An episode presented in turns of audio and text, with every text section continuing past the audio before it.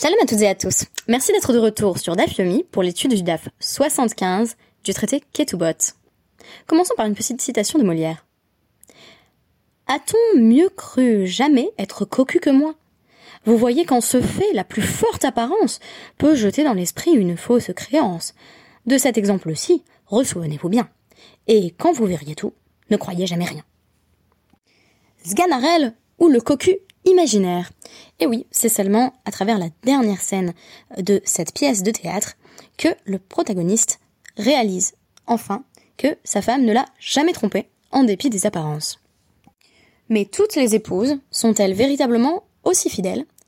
C'est à ce sujet, entre autres, que notre DAF du jour va s'intéresser pour expliquer ce que nous avons présenté jusqu'à hier comme une asymétrie de fait entre les exigences féminines et les exigences masculines. En effet, nous avions constaté que les fiançailles pouvaient être contractées avec des conditions, et des conditions qui peuvent être formulées des deux côtés. C'est-à-dire que un homme comme une femme peut dire j'épouse cet homme ou cette femme, à condition que il ou elle n'ait pas de moumine, de défaut physique. Pour les hommes, nous avions une liste de défauts physiques qui correspondait à des caractéristiques physiques susceptibles d'exclure des coanimes du service du temple. Je note ici que parler de défauts physiques correspond sans doute à une réalité euh, sociale et empirique à l'époque de la Guémara, mais qu'il est très difficile à l'heure actuelle de euh, décrire, par exemple, le fait d'être aveugle comme un défaut. Peut-être parlerait-on plutôt de handicap. Donc, il s'agit essentiellement de, handicap ou de, ou de blessures physiques qui sont susceptibles effectivement d'invalider le service d'un Cohen, mais également de servir de critères euh, sur lesquels une femme va se fonder lorsqu'elle veut choisir un époux. Alors, quelles sont ces moumines qui concernent les hommes comme les femmes? J'en ai parlé hier, mais je vais le rappeler. Donc, il pourrait s'agir d'une personne euh, aveugle, boiteuse, qui a euh, donc les, les yeux excessivement proches l'un de l'autre, qui a des membres d'une taille démesurée, le pied beau ou la main estropiée, des cataractes, d'autres types de problèmes à l'œil ou encore des pustules. Et donc, dans notre DAF du jour, dans le DAF 75, euh, un certain nombre de critères vont, vont être rajoutés, euh, qui sont des défauts spécifiquement féminins. Donc déjà, premier constat, il y a plus de critères de disqualification euh, des fiançailles pour une femme que pour un homme. Donc, quelles sont les, les caractéristiques qui sont présentées comme euh, féminines et qui sont susceptibles de, de mener à l'invalidation du mariage si euh, le fiancé dit euh, je me marie avec elle à condition qu'elle n'ait pas euh, ses moumines et en réalité elle les a. Eh bien, on a le fait pour une femme d'avoir une, odeur forte, donc de transpiration. également une, mauvaise haleine ou une partie du corps qui sent mauvais de façon générale. il y a donc tout une réflexion sur euh, les verrues. Alors une petite verrue, ça pose aucun problème, mais euh, une verrue qui fait euh, plus de la, taille d'une pièce de monnaie qui est appelée un issar, ça pose problème. Et s'il y a un cheveu dans la verrue, c'est également considéré comme un moum. Une femme qui a une voix très épaisse, pas du tout sensuelle. et c'est intéressant parce que les, les, sages vont dériver que c'est un moum d'une comparaison avec Shirachirim, où il est parlé d'une, où il est question d'une voix douce. une femme qui a une cicatrice parce qu'elle a été mordue par un chien, euh, une femme qui a euh, des seins énormes. Euh, il est notamment question d'ailleurs dans le DAF d'une femme arabe qui avait des, seins tellement longs et pendants qu'elle pouvait les retourner bah, derrière son dos pour pour allaiter. Donc voilà. ou encore des seins qui sont qui sont trop à distance l'un de l'autre. Alors petite précision ici, ce que nous ne savions pas encore hier, c'est que le mari ne peut demander le divorce euh, que si il n'avait pas vu ce euh, ce moum. Alors, je rappelle qu'il y a deux cas de figure que nous avons explicités à travers, euh, en réalité, la Mishnah du DAF 72, mais on a besoin d'y revenir un petit peu. Soit un homme avait dit j'épouse cette femme à condition qu'elle n'ait pas ce moum, et il s'avère qu'elle a ce moum, auquel cas il n'y a pas besoin de divorcer, c'est simplement mi carte c'est comme s'il n'y avait jamais eu de mariage. Soit il avait rien dit de particulier, mais tout prêt à supposer que il ne savait pas, et lorsqu'il l'épouse, il se rend compte que que cette caractéristique lui déplaît, auquel cas il y a divorce au bénéfice du mari, c'est-à-dire qu'il n'a pas besoin de donner euh, la somme inscrite dans, le contrat de mariage. Et j'ai essayé d'expliquer cette mesure qui semble vraiment injuste vis-à-vis de la femme, à partir du principe qu'il n'y a pas eu assez de communication. Donc euh, l'épouse n'a pas dit, ou le père de l'épouse, dans, le cas d'un mariage un peu plus euh, patriarcal organisé par le père, euh, n'a pas révélé en réalité que la femme avait ce moum qui était susceptible de déplaire au mari. Donc tout cela, c'est bien entendu si le mari n'était pas au courant. On nous dit par exemple, si elle a une, une, verrue sur la tête, donc c'est dans notre DAF, c'est Rabbi Yossé et Rabbi Hanina qui rapportent, euh, B omedet euh, al padarta. Si euh, c'est sur la tête, padarta, ra venit payashu. Comme il a certainement vu sa tête, son visage, avant de l'épouser, eh bien, il l'a vu et il sait, nit payashu, c'est il s'est apaisé. Ça veut dire ça, ça lui a pas posé problème. Donc, il n'y a pas de raison, une fois qu'il est marié, qu'il dise bon bah je divorce et je te donne pas ton contrat de mariage, puisque il avait vu la verrue et qu'il n'avait pas eu lieu de s'en plaindre. Donc, il s'agit clairement de défauts cachés. Ça va être explicité par la Mishnah suivante, donc un peu plus loin dans notre, dans notre DAF, euh, à l'intersection entre le Hamoud Aleph et le Hamoud Bet, euh, où on nous dit donc Matnetin, déjà il y a une précision sur le fait que euh, si euh, cette caractéristique physique qui est jugée déplaisante par le mari est apparue après les fiançailles, euh, ben euh, là il ne peut pas dire euh, c'est mi carte je voulais pas d'une femme comme ça. Euh, c'est seulement si on lui avait menti euh, dès le départ. Donc Hayuba Mumin Moumin, Veoda Bevetavia. Ha'av tsarich lehavir aya chez mi chez nit arsa Hayuba Moumin, halelo. Ve nistacha sadeu. Donc si euh, elle développe un moum, donc l'un de ses euh, défauts, caractéristiques physiques, euh, tant qu'elle est encore dans la maison de son père, ils sont fiancés mais pas encore mariés, le père doit approuver pour que les fiançailles puissent continuer que que ces moumines sont apparues après les fiançailles. Et donc donc c'est euh, Nistarfa Sadeu. Littéralement son champ s'est inondé. Ça veut dire bah, pas de chance au mari. Mais au moment où ils avaient effectué la transaction de départ, qui était les fiançailles, il a dit je l'épouse à condition qu'elle n'ait pas euh, de cicatrices euh, donc de cicatrices causées par un, chien, par une morsure de chien. Et voici que bah après les fiançailles, elle est mordue par un chien. Bah oui bah Nistarfa Sadeu. Pas de chance pour le mari. Euh, donc, euh, Nirnesa. Maintenant, si elle est déjà euh, mariée, c'est cette fois-ci le mari qui doit prouver que elle n'avait pas changé. C'est-à-dire que elle avait déjà été mordue par un chien avant les fiançailles, ce qui est effectivement très difficile à prouver.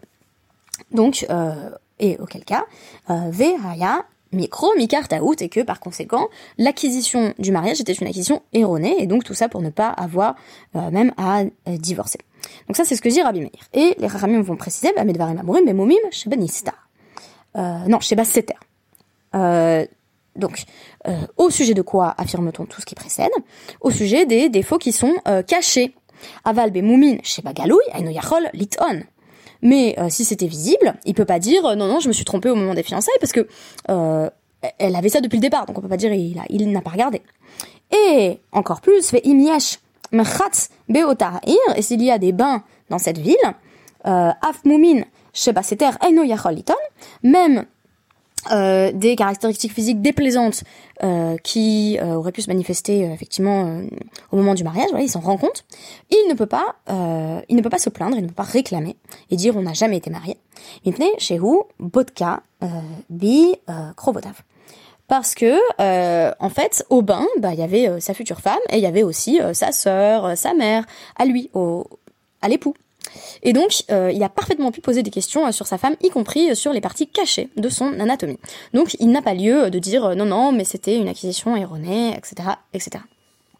Donc la deuxième chose qui m'intéresse, et, c'est donc notre histoire de, cocu, c'est le fait qu'on nous dit, si une femme avait dit je ne veux pas d'un mari, par exemple je veux pas d'un mari aveugle, et puis elle l'épouse, elle se rend compte qu'il est aveugle. On nous dit, qu'à cela ne tienne, s'il va voir un médecin et qu'il se fait soigner, eh ben euh, le mariage euh, est parfaitement, enfin les coups d'échette quoi, les fiançailles sont, sont valides et si c'est un mariage, eh ben ils sont, sont mariés, voilà pas de problème. alors question du coup de Rava, ben pourquoi on ne dit pas que c'est symétrique avec le cas de la femme qui se fait soigner? C'est-à-dire que vu que au moment où elle avait émis cette condition, il n'était pas soigné, ben il y a aussi euh, mi-carte out, il y a aussi mariage invalide, fiançailles invalide. Réponse très surprenante, euh, qui a l'air extrêmement sexiste et, en même temps ça devient très très drôle. Euh, Donc, euh, ici, Berol Dehu Parce qu'une femme veut bien, veut bien être avec n'importe qui. Euh, veut bien être avec n'importe qui. Donc, elle, n'importe qui, ça lui plaît. Littéralement, ça lui convient. Donc en gros, même s'il était boiteux, aveugle, qu'il avait des pustules partout, bah ce serait quand même mieux que de pas être marié, on est d'accord.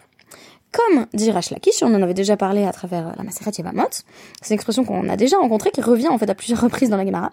Tav les métav tandou, mi les métav armelou.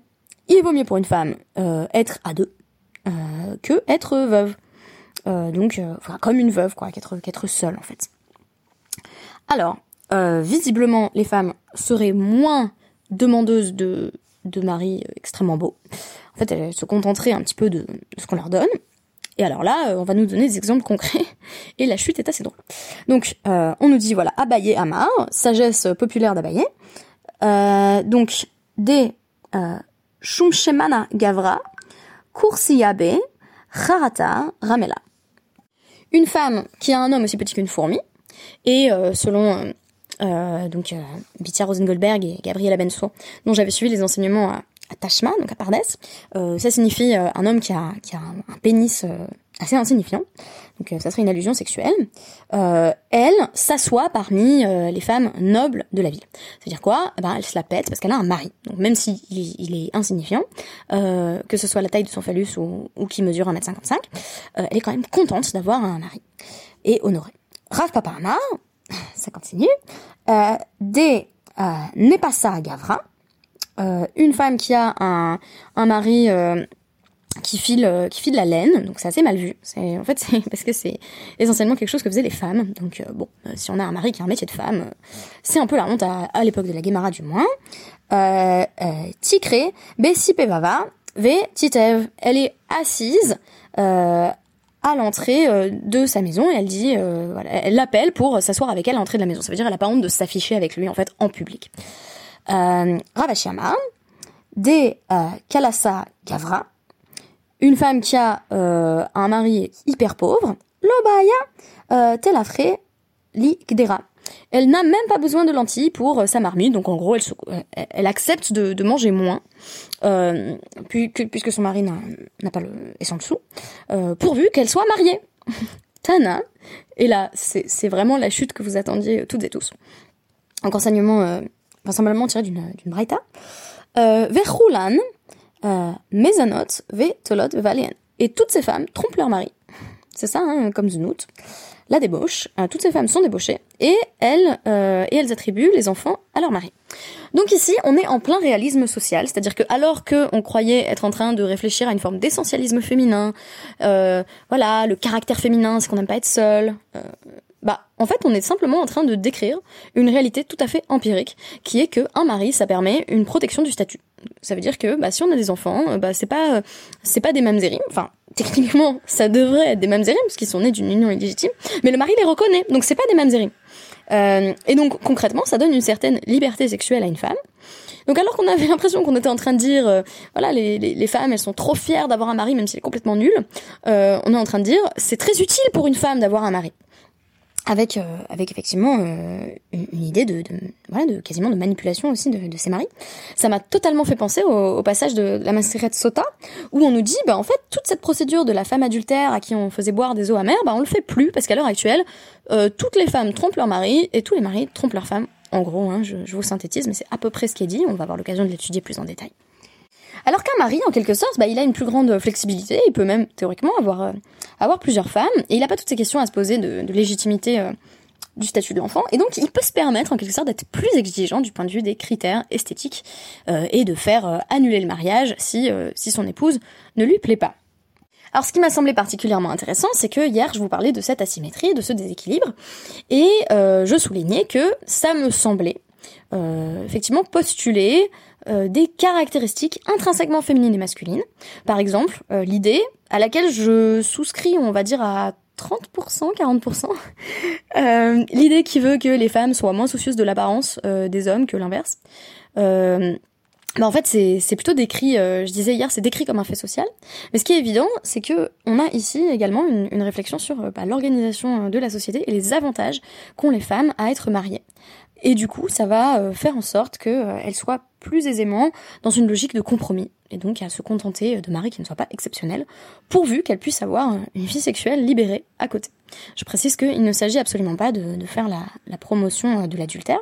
Je pense simplement que les Chachamim font ici preuve d'un grand réalisme et se rendent bien compte que euh, cela arrange bien des femmes d'être mariées, quand bien même leur mari, lui, ne serait pas du tout un cocu imaginaire. Merci beaucoup et à demain.